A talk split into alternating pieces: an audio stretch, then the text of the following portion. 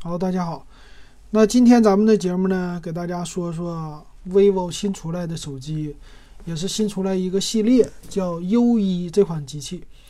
它其实有两个系列要推出啊，U 一呢是新出来的，之后呢还有一个新的品牌叫 iQOO 啊，这怎么读呢？叫 iQ 啊还是 IO 啊？那这个是过一段时间的啊。这个 U 系列呢，它推出的也是比较低调的这种形式啊，那也是专门的一个新的系列，很有意思啊。那它这个 U 系列，咱们先来说一说吧。它首先呢，依然保存了呃 Y 系列这种的漂亮的外观。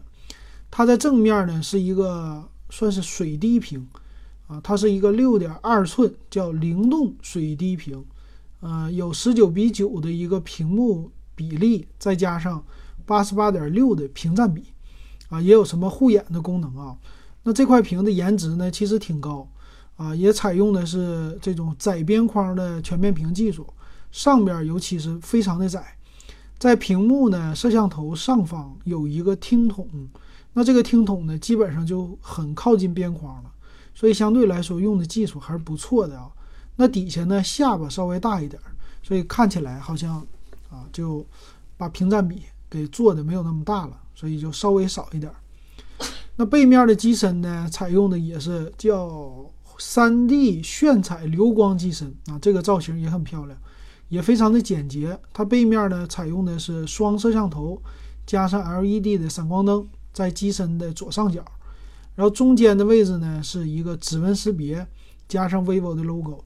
可以说，所有的内容都集中在机身的上半部，而且是叫炫彩嘛，它属于是这种渐变色的，去年很流行的机身，也是一个一体式的机身啊，就是金属边框的这种机身，并且它这次主打宣传的是它的电池，四千零三十毫安的大电池，那这个呢是和一般的千元机是不一样的。那处理器呢？他说是高通骁龙八核处理器，啊，拥有双涡轮加速引擎，这个高大上吧，是吧？但是他没说是哪一个处理器，这是他们一贯的作风，是哪个呢？一会儿咱们详细参数里给大家说啊，并且是可以，它有一个六十四 G 存储的啊，这么一个大的存储的版本，并且支持三卡槽的设计。最大支持到二百五十六 G 的扩展卡，很多用户都不懂啊。他看一个手机的好坏呢，这种小白用户啊，就看四加六十四 G，他就觉得这样的就是好的了，他一般就会买啊。我最近碰到的朋友啊，看手机不懂的话，他基本上就是说我要买这种的，三加三十二我肯定不买了啊。另外还支持人脸解锁呀、自拍呀这些功能。还有呢，具有简易模式，FM 收音机啊，这是两个独到的功能啊，这是对于低端手机来说是非常好的功能啊，就让老人可以听收音机啊，让那个老人也可以用简易模式啊，就可以说是一个入门机型吧。另外呢，它带实时的耳返的效果，说让你能够 K 歌。那前置呢，摄像头是一千三百万像素。支持什么背景虚化呀，还有一些场景的来智能的一个识别呀，这些都支持。它的双摄呢，这里也说了，后置的双摄呢是一千三加两百万像素一个辅助的啊，也有各种美颜呐、萌拍呀，还有游戏盒子，呃，一个游戏加速的功能啊。另外，什么智慧桌面场景这些都有，但我觉得。啊，一般人用的不太多。那说一下它的参数，参数呢，先说它的机身的颜色，一个叫星夜黑，一个极光红，还有一个极光色。那极光色大家知道的最多了，就是啊蓝色到紫色的一个渐变，然后红色呀、黑色呀这些也都是和他们之前的 vivo 的 Z 系列啊也都一样的。那机身的尺寸呢？因为用了四千零三十毫安的大电池，它的尺寸厚度达到了八点二八毫米，非常的厚。那机身的重量呢？一百六十三点五克，也是比较重的啊。这个是因为有电池，无可厚非啊。那系统方面呢，用的是他们家基于安卓八点一开发的系统，处理器呢用的是骁龙四三九处理器啊，四系列的。那最开始的内存呢是三个 G 起，存储呢三十二 G 起，最大的呢是四 G 内存加六十四 G 存储，支持扩展卡。屏幕呢六点二英寸，LCD 的一个材质，并且分辨率是达到一五二零乘七二零，比较低的一个分辨率。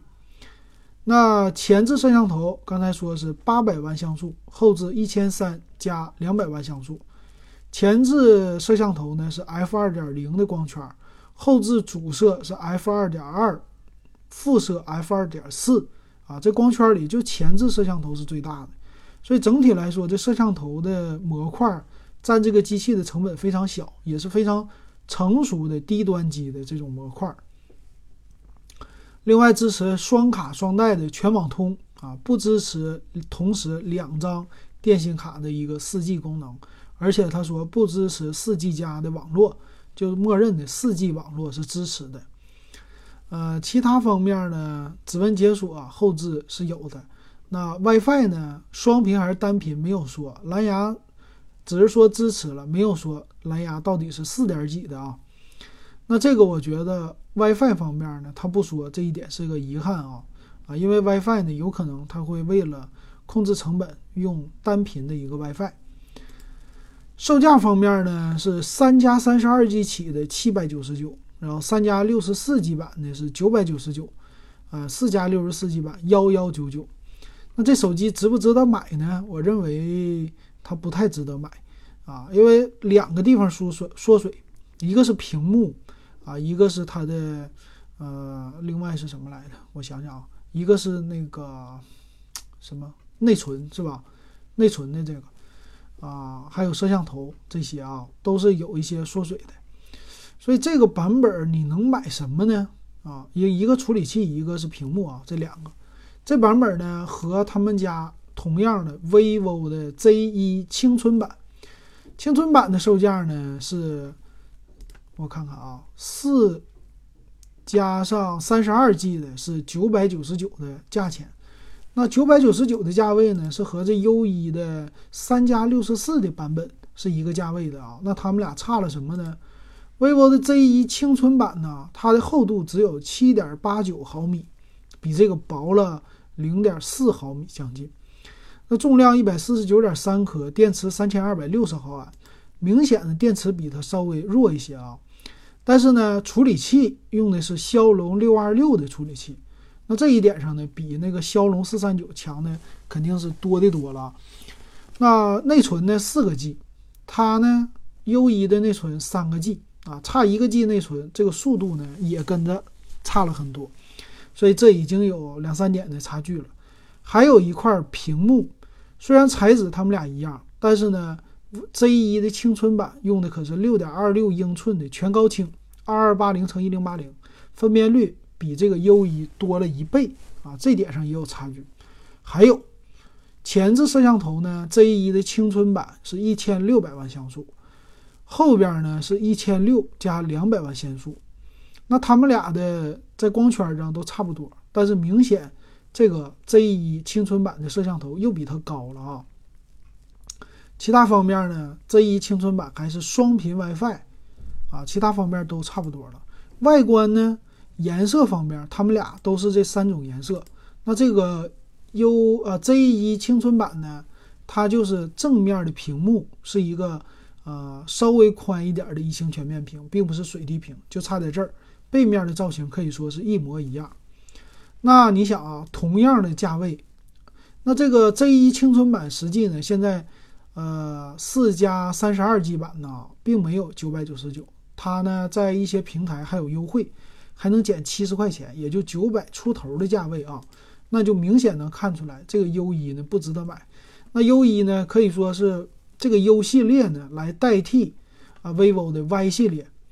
那个 Y 系列呀，实际就是高价低能。一般 Y 系列呢是到一千五百块钱，看起来这 U 系列呢还算是比 Y 系列好一点儿啊。虽然用的都是低端的四系列的处理器，但是呢价位上它有降低。啊，入门级的就七百九十九，这么便宜啊！但是能看出来，这种入门级的呢，用四系列七百九十九，我觉得还可以。你要买的话，送给老人，送给小孩儿。但是再往上的三加六十四和四加六十四的这版本，都已经和它的处理器和屏幕不匹配了。还有售价方面啊，那这 U 一的，如果你是一千一百九十九买的话，那可以说你都可以买到 vivo 的 Z 一了。vivo 的 Z 一呢，性能就更高了，骁龙六六零了哈，那还是四加六十四 G 版，才一零九八最低价啊。那这个 U 一干脆没有必要买哈，除非它大降价啊，就把呃入门版降到五百九十九，就每一个系列都降两百多块钱，还凑合啊。